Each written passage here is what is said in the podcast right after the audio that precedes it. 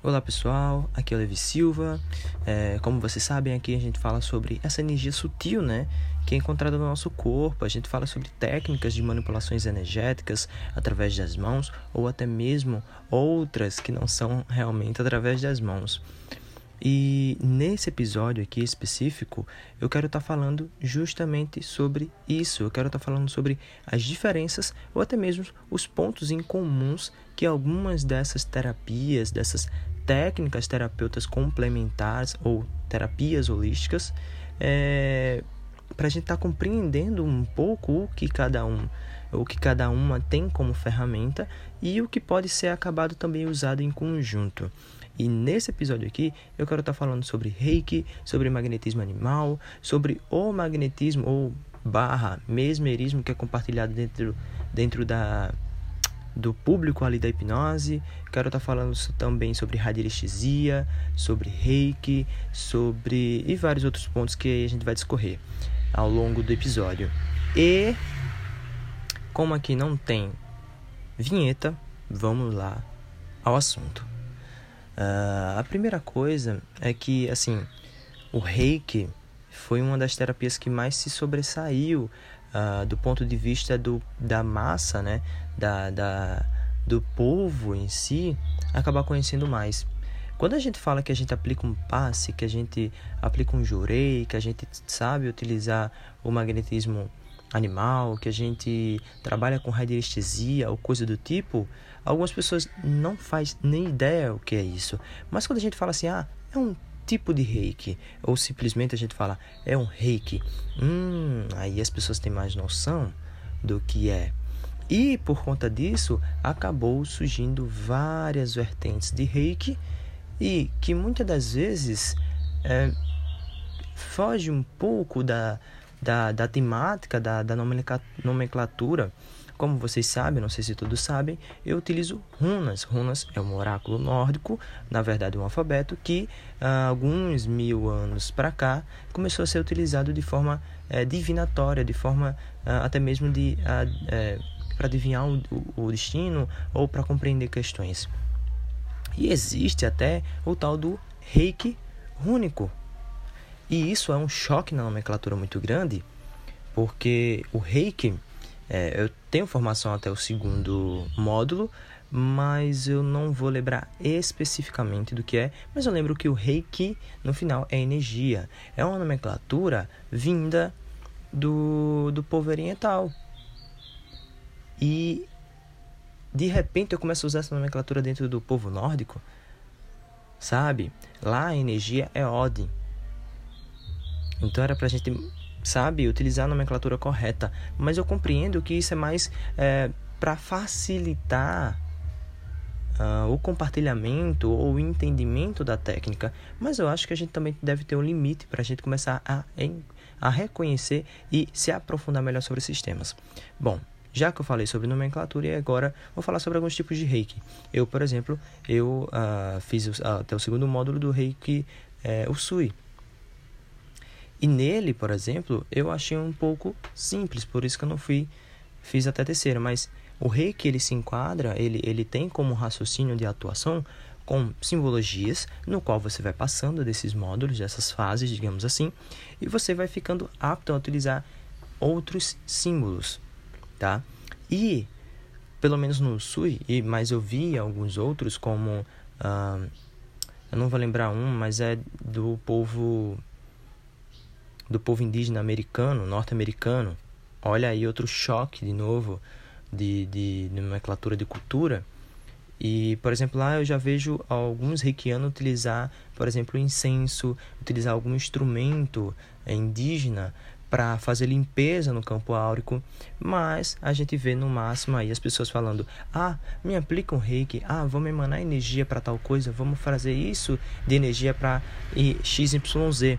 E eles basicamente trabalham na transmissão de uma energia que não é corpórea, e sim ele trazem até mesmo uma metáfora de você é um bambu, você é o condutor dessa energia. Essa energia vem de algo mais sutil, passando por, por você até chegar no, é, no paciente ou no cliente. Já o magnetismo, e é isso que vai diferenciar o reiki do magnetismo, ele trabalha com limpeza energética, ou seja, eu simplesmente não vou trabalhar com algumas patologias puramente doando energia. Aquele chakra está trabalhando de forma errônea, manda energia, aplica um reiki. No magnetismo não é assim. No magnetismo a gente vai compreender se aquele chakra ele está obstruído, ou seja, entupido energeticamente, aquela energia não está fluindo e está atrapalhando outras energias fluírem está atrapalhando ele distribuir essa energia que ele capta, ou até mesmo essa energia que ele emana, para outros nadis, para comunicações interchakras, ou seja, naquela comunicação de um chakra ao outro. E aí a gente vai perceber se ele necessita de uma limpeza, se ele necessita, na verdade, de mais energia, já que ele não está conseguindo captar bem, então a gente vai fazer ele voltar para aquela marcha natural que ele está. Essa seria a diferença, por exemplo, do reiki do magnetismo. E tem outro pontozinho também da diferença do reiki para o magnetismo, é que o reiki, ele é, né, como eu falei, o condutor. Né? Você recebe a energia do universo e transpassa por você para o paciente ou cliente. Já no magnetismo, não. Essa energia é tua. Porém, a gente reconhece que a gente capta também. Essa energia ela está sempre é, em movimento, a gente está é, arma, arma... Bom, vamos lá, que vai sair. É, a gente está sempre captando e eu não vou tentar falar essa palavra, então vai dar uma travadinha na minha língua. Então a gente está sempre captando e guardando essa energia, mas também ao mesmo tempo emanando outras certo? Tá sempre tendo esse ciclo, esse fluxo e esse refluxo, como o próprio Mesmer, o doutrinador ou o criador, ou o carinha que trouxe essa teoria mais próximo da academia ali. Vocês depois podem estar pesquisando, ou depois eu posso estar fazendo um podcast específico sobre a história dele. Ele sempre falava que essa, essa energia, esse nosso, é, é, esse nosso fluido, no qual ele chamava essa energia de fluido, era como a maré. Ela fluía e refluía. Então a gente compreende que tem esse, esse, uh, esse armazenamento, ou agora saiu, esse armazenamento de energia, mas também a gente tem essa, esse retorno dessa energia, tem que estar tá sempre fluindo como um rio, aquela água parada, ela vai acabar estragando, ela vai acabar ficando suja, diferente de um córrego que sempre está fluindo. Então tem essa compreensão. E como todo córrego que está flu, tá fluindo, se você pega energia daquele ponto, aquele ponto pode um dia acabar. E é essa compreensão que o magnetismo tem. A gente reflui, flui e reflui essa energia, a gente pode estar tá manipulando ela para outras pessoas, mas a gente tem uma limitação de atendimento. Tá? Principalmente para as pessoas que estão começando, é indicado pelo menos uma ou duas pessoas por dia no máximo para quem está começando senão você vai cansar. Algumas pessoas dentro do reiki dizem, ah, como eu não estou utilizando minha energia, essa energia está tá sendo simplesmente canalizada, eu posso é, eu posso trabalhar com quantas pessoas eu quiser e eu não vou me cansar, porque eu não estou gastando minha energia. Minha energia, aquela mais densa, aquela que mantém o meu corpo, tá? E... Mas outras pessoas vão dizer não, que se cansa. E outras pessoas vão dizer que não se cansam. E outras pessoas vão dizer que trabalham com magnetismo e depois que conheceu o reiki deixou de se cansar, não se cansa mais. Eu trabalhei, né? Já cheguei a atuar assim com reiki e não lembro de ter cansado, até porque foi poucos atendimentos, mas mesmo com essa ideia de transmissão de energia, eu continuo a me cansar quando atendo sim com magnetismo. Bom, compreendendo agora a diferença, ah, e o magnetismo em si, ele não vai ter utilização de símbolos.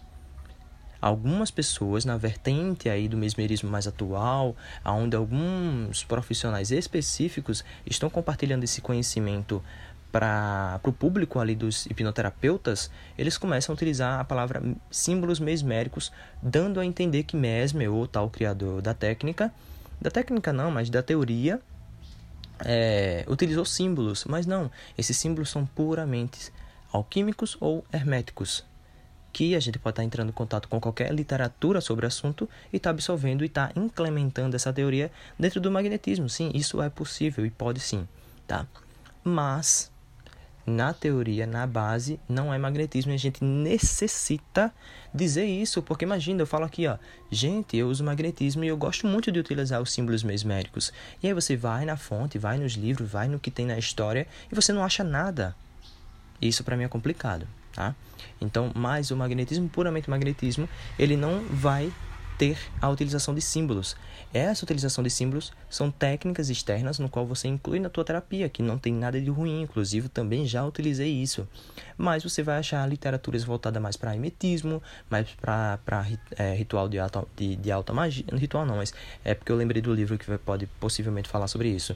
É, mas é, teoria, é, literaturas que vão falar sobre automagia, bruxaria natural, bruxaria é, até mesmo dentro de alguma religião pode estar falando sobre esses símbolos. A própria astrologia vai falar bem sobre esses símbolos, que são os quatro elementos, é, e várias outras teorias aí, vocês podem estar implementando. É, mas o próprio reiki ele nasceu com as suas simbologias. Né? Então o reiki ele tem dentro da sua terapias os símbolos, coisa que o magnetismo não tem. Massa, essa é a diferença entre o reiki e o magnetismo. Agora, qual a diferença do magnetismo para radiestesia? Antes até mesmo de pular para esse ponto, o reiki ou o magnetismo, eles reconhecem que temos um corpo energético que ele vai e tem alguns pontos, tá? Esse, essa palavra é chakra, por exemplo, é algo externo que a gente implementou dentro do magnetismo mais atual, mas antigamente não falava assim. Falava em pontos, falava em órgãos, falavam nas vísceras, falavam em, em pontos físicos mesmos, mesmo do corpo. Mas hoje a gente implementou, a gente meio que, vamos dizer assim, fez uma atualização, porque o mesmo ele não sabia que a gente tinha um corpo energético. Ele chamava de um corpo fluido, fluídico, um corpo magnético, mas ele não reconhecia que era um campo, possivelmente, é, possivelmente falando como se fosse um campo, né? É, literalmente magnético. E ele se reconhece. A radiestesia também reconhece. Só que a radiestesia ele vai ter um amparo de diagnóstico de algumas ferramentas. E essas ferramentas podem ser é, o pêndulo, pode ser algumas varetas que eu não vou ter é, conhecimento suficiente para acabar destrinchando aqui todas as possibilidades da, das ferramentas dentro da radiestesia, mas eu já entrei em contato um pouco e bastante dentro dessas dessas teorias e sei que essas ferramentas ela vêm para amparar o diagnóstico, no qual isso é muito importante, coisa que dentro do magnetismo existe e dentro do Reiki não existe tanto, não é tão compartilhado. Isso às vezes eu vejo que são profissionais ou professores que têm esse, esse pensamento, enquanto outros não, não é algo tão disseminado, tão compartilhado. No magnetismo, esse, esses, esses, essas ferramentas de diagnóstico vai ser nossa própria mão, vai ser nosso próprio corpo, vai ser nossa própria intuição. O, quer dizer que a radialista não utiliza intuição? Utiliza sim, mas ele utiliza de algumas ferramentas. O pêndulo, por exemplo. O pêndulo ele é um facilitador gigantesco no qual eu diria que sim, todos os magnetizadores deveriam utilizar se caso ele tenha uma dificuldade no seu tato magnético. Tato magnético, isso mesmo, a gente chama de tato magnético. Essa ferramenta de diagnóstico que é super importante. Como é que eu sei que aquele chakra está obstruído? Como é que eu sei que aquele chakra está com excesso de energia? Como é que eu sei que aquele chakra está com falta de energia? É através do meu tato magnético, ou também como os espíritas chamam, dupla vista ou como os, os esoteristas ou os parapsicólogos vão chamar de clarividência, clareaudiência, é, percepção extrasensorial ou alta percepção extrasensorial, como a Bárbara Ambrena chama no livro dela Mão de Luz, por exemplo. Então, essa ferramenta de diagnóstico ela é super importante. Sem ela, a gente fica trabalhando às cegas. Seria praticamente um médico que não tem seus é, é, é, as possibilidades de fazer seus exames para identificar as patologias. Então é necessário. E é isso, na minha, no meu ponto de vista, que a radiestesia ela vem somar de forma grandiosa com essas ferramentas. Então você entrar em contato com a radiestesia, com essas formas de você trazer a tua intuição, falar com você de forma mais clara. É, a nossa, e por exemplo, o, o, pêndulo, ele utiliza a nossa resposta endomotora é, imagina algo que é amplificado. A gente tá com um pêndulo, no qual a gente dá uma tremidinha naquela cordãozinho daquele tremo, daquele pêndulo, que a gente tá pré-estabelecida a forma dessa comunicação desse pêndulo, e esse pequeno movimento que a gente dá no pêndulo é respondido lá na ponta, naquela a, resposta que a gente dá e do motor, aquela pequena tremidinha ou pequeno movimento que a gente dá na cordinha é transmitida e amplificada por conta do raio, né, do, do cordãozinho e é transmitida ali para o pêndulo, trazendo aquela comunicação pré-estabelecida. Quando balanço para tal ponto, quando a gente gira horário ou anti-horário, quer dizer tal coisa, cada pessoa vai ter sua forma de entender é, e cada pessoa, ou possivelmente também pode acabar estabelecendo é, de forma antes do próprio trabalho. Assim é também o tato magnético, a gente pré-estabelece. Algumas pessoas vão sentir excesso de energia com é, calor em algumas regiões do corpo, da pessoa, né, do paciente. Às vezes vai ser formigamento sentido na mão. Ah, em tal chakra, senti formigamento. E eu sei que formigamento é excesso de energia. É um exemplo, tá? E outra pessoa pode dizer, não, eu sei que é, calor para mim é excesso de energia, frio é falta. E assim a gente vai compreendendo a si mesmo, tendo uma espécie de manual de instrução, tá? E, e é isso que é super importante na terapia holística, esse diagnóstico. Então, a radiestesia vai ter essa, esse facilitador que pode ser, sim, é, utilizado como compreensão. A gente já falou de reiki, já falou de magnetismo, já falou de radiestesia. Vamos falar agora do passe espírita. O passe espírita, ele nasceu por conta do magnetismo. Como assim? O passe espírita, ele foi implementado dentro da doutrina espírita por Allan Kardec, que foi um magnetizador com simplesmente uma experiência de 35 anos como magnetizador e não vou saber especificar qual dos livros, ou tal, talvez mesmo todos os livros, ele teve o amparo do sono magnético, ou melhor, sono magnético não, do sonambulismo magnético, ou sonambulismo provocado, ou estado mesmérico é, de lucidez, eu não lembro como é que eles chamavam na época do mesme lá.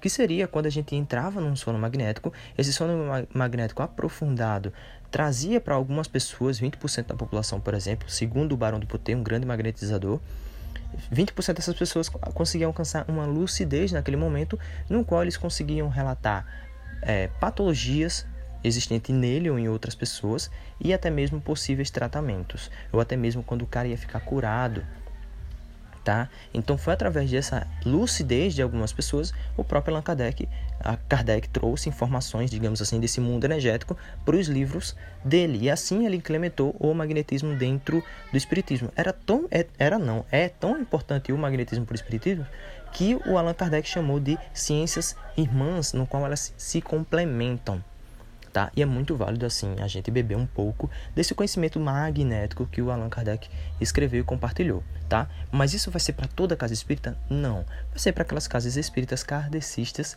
e que tenha trabalho com magnetismo. Sim, você pode ter como exemplo, se você quiser estudar magnetismo. Sim, é um exemplo. Eles trabalham muito bem, estão muito à frente, por exemplo, daqueles profissionais que trabalham com magnetismo ou mesmerismo, é, compartilhando esse conhecimento por meio dos pra, é, para os hipnoterapeutas. Tá? Eles são muito profissionais mesmo. A gente vai acabar criticando porque tem algo religioso no meio e que eles não são tão científicos, eles não veem isso como ciência. Não, eles veem sim, tá? Trabalham com exames nas mãos, comprovando ali o resultado das suas terapias. Tem terapias desses lá que tem 3 mil, 3 mil casos estudados e com, uma, com técnicas, por exemplo, com 87% de acerto. Isso é muito bom. Então, o passe espírita ele foi implementado por conta do Allan Kardec, mas em toda a casa espírita vai ter passe espírita. Foi um apelido que deram, assim como deram aquele apelido para o magnetismo, chamando de mesmerismo. Beleza? E alguns algumas casas espíritas vão diferenciar, tá? Por mais que tenha vindo de Allan Kardec, ou magnetismo, ou o passe espírita, ou magnetismo, literalmente, aqueles é, aqueles espíritas que falam que trabalham com magnetismo ou que trabalham com passe com base no magnetismo, realmente trabalham com magnetismo. Mas algumas pessoas vão falar de passe espírita e vão ter seus próprios raciocínios, no qual eu é, tenho minhas dúvidas sobre esses efeitos, no qual eu tenho exemplos próximos que não te foram, digamos assim, que enganados. Mas eu não estou querendo generalizar, tá? O que eu estou querendo é dizer que algumas pessoas não acabam olhando isso como a ciência e vendo, opa, o que eu fiz aqui deu errado, o que é que eu posso fazer para melhorar? Vou atrás de conhecimento e vou melhorar esse meu passe. tá?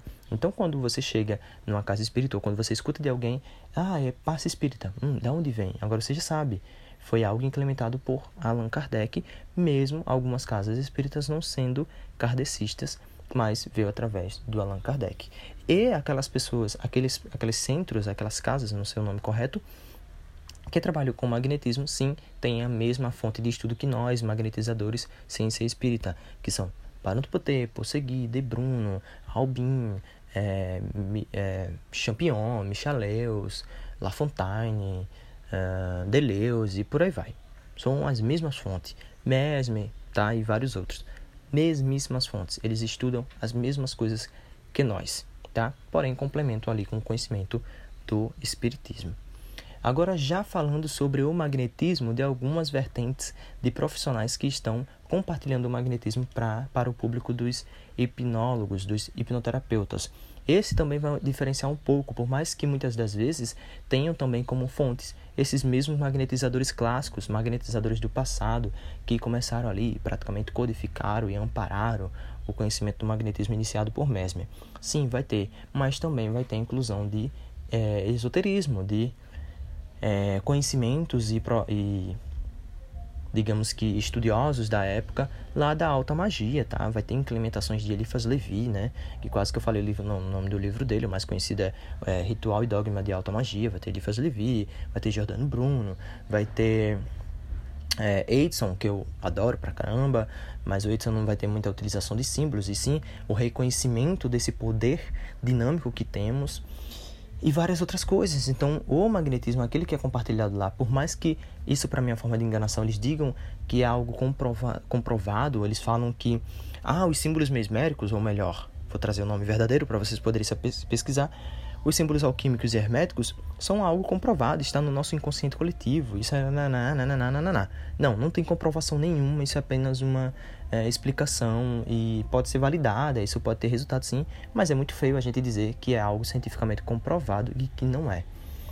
é então, é, isso é o que me incomoda no, nas pessoas que compartilham esse tipo de conhecimento, porque eles não acabam destrinchando para os alunos que querem chegar a se aprofundar nesse tema, destrinchando e falando, ó, quando eu falo sobre símbolos mesméricos, são símbolos alquímicos e vocês podem encontrar esse tipo de conhecimento em tal livros e tal e tal tal. Eu acredito que seja um medo ou uma forma de marketing de uh, que eles fiquem presos a, a, ao profissional, mas eu não acho que não, que mesmo a gente tendo um livro, a gente tem nossos questionamentos e tendo um tutor tendo um tutor é maravilhoso. Eu estou um pouco cansado, então estou falando um pouco rápido também.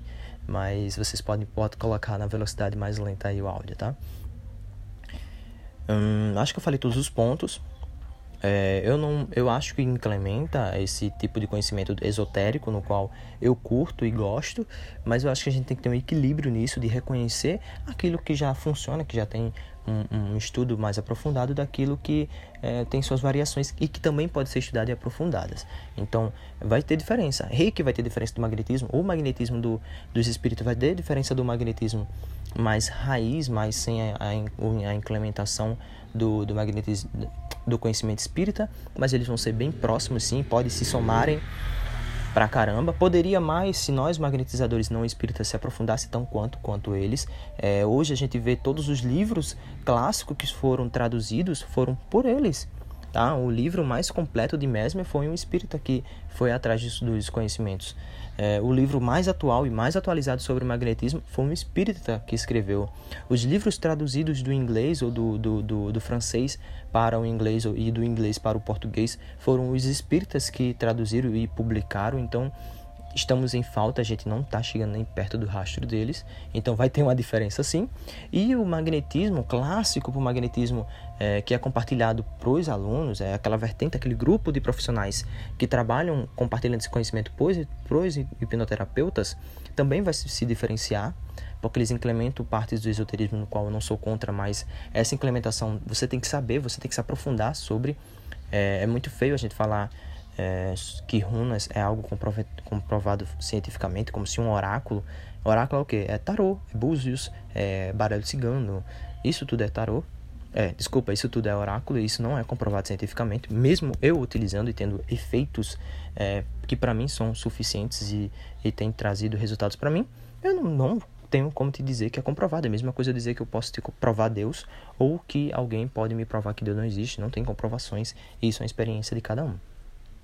E a diferença do magnetismo para a radiestesia é que todas essas técnicas que eu falei aqui consideram que existe o corpo energético, mas a forma que a radiestesia se, se, é, se manifesta ou que é utilizada esse, a manipulação desse corpo energético são através de ferramentas no qual eu posso um dia chamar um amigo que eu tenho como referência sobre esse tema para a gente estar tá se aprofundando, se aprofundando sobre é, essa radiestesia. E o passe espírita foi vindo através de Allan Kardec, que estudou o magnetismo. Ah, e inclusive foi amigo do Barão do Poté, tá? O, Allan Kardec foi amigo do Barão do Poté e chamava o Deleuze como o sábio, tá? Então é isso, gente. Podcast grande, 25 minutos. Espero que vocês tenham gostado. Espero. Agora eu dei uma, uma aliviada na, na velocidade da minha voz, eu acho. Espero que vocês tenham gostado. Se ficou alguma pergunta, gente, é, acredito que através do iTunes que vocês estejam escutando ou através do SoundCloud é, não tenha forma de se comunicar. E talvez vocês comuniquem, eu não consiga, não consiga ler todos. É, entre em contato pelo YouTube, vai lá no YouTube, procura Levi Silva, Energia que Cura ou Magnetismo Levi Silva, é, coloca lá nos comentários e, ou lá nos, no, no feed, no feed não, no, na descrição do vídeo vai ter um, um link para vocês participarem da minha lista de transmissão, no qual estou compartilhando ali leituras, pontos de livros importantes, é, resultados interessantes, como é, recentemente a cura de uma endometriose através das terapias complementares, é, no qual eu fiz parte como terapeuta. Isso é muito interessante é, que eu compartilhei por lá, ou entre em contato no arroba ibterra, esse é meu Instagram, lá também compartilho alguns desses meus pensamentos e, com, e compartilho algumas das novidades desse mundo holístico, desse mundo não visível. Espero que vocês estejam, tenham gostado. Se ficou com dúvida, entre em contato sobre é, esses pontos que eu acabei de falar. Deixa lá a tua pergunta que aí eu posso estar me aprofundando ou respondendo por lá mesmo. Por lá mesmo. Bom, de novo, espero que vocês tenham gostado. Abraço e até mais.